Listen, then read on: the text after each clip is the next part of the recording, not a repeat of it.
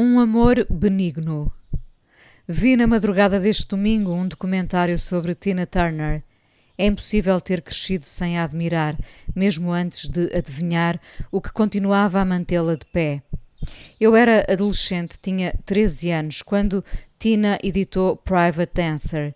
Felizmente para mim, quem me dera que tivesse sido assim para ela, só muito mais tarde a vim a associar a Ike Turner. Tina, que gostava de ver a mãe à janela, uma mulher linda, confessava ela, assistiu durante muitos anos às tareias que a mãe levava do pai. Um dia, a mãe já não estava à janela e ela só a viu muitos anos mais tarde, quando o sucesso já a tinha encontrado. Durante décadas, todos os jornalistas caíram na tentação de perguntar a Tina Turner por Ike, o marido abusador que a violou vezes sem conta, que a humilhou, que a espancou, mostrando o seu poder sobre ela, apesar de ela, como a vida viria a mostrar, ser uma força da natureza que nada nem ninguém derrubou. Os jornalistas perguntavam-lhe pelo ex-marido violento e ela repetia vezes sem conta que não queria voltar a esse lugar porque isso seria viver tudo de novo.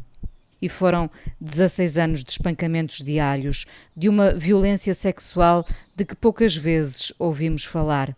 Era um monstro e viver 16 anos com um monstro deixa marcas profundas. Um dia, Tina, que tinha descoberto o budismo e aprendido a força dos seus mantras, perdeu o medo desse homem que era capaz de lhe atirar com café a ferver só porque podia. Enquanto os filhos lhe batiam à porta e lhe perguntavam o que se passava, e ela ainda conseguia dizer: Está tudo bem. Um dia, tudo isso acabou. Dias de revelação em que se percebe que o medo era uma venda nos olhos, uma mordaça na boca. Tina Turner tem hoje 83 anos. Eu não sabia que ela tinha mais de 40 quando a comecei a seguir, ou 50, quando já ninguém duvidava do seu talento. Era uma mulher sofrida que puxava a alma até à boca para poder cantar em palco tudo o que sofrera, mas ainda e principalmente tudo o que tinha para dar. Aos 50, encontrou o verdadeiro amor, aquele que continua a fazer um par com ela. Os dois filhos biológicos de Tina já morreram. Ela, mesmo enfrentando vários problemas de saúde, resiste como resistiu sempre. Que força é essa? Nem nós sabemos.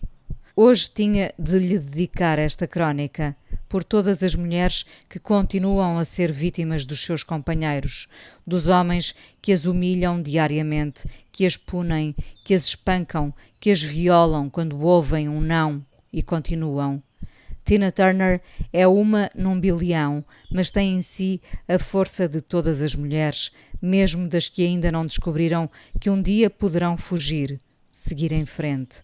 Mulheres que vivem com homens inseguros que as espancam porque as temem. Tina Turner esteve tão à frente do seu tempo que se impôs numa altura em que já só se premiava caras novas e frescas e brancas e que encaixavam num formato certinho.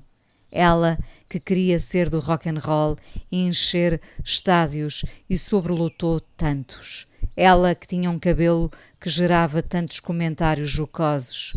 Tantas coisas feias ouvi eu sobre ela, sem perceber ainda tudo aquilo que esses comentários arrastavam. A discriminação racial, de género, o medo enraizado contra uma mulher que já era empoderada antes de sabermos o que isso significava.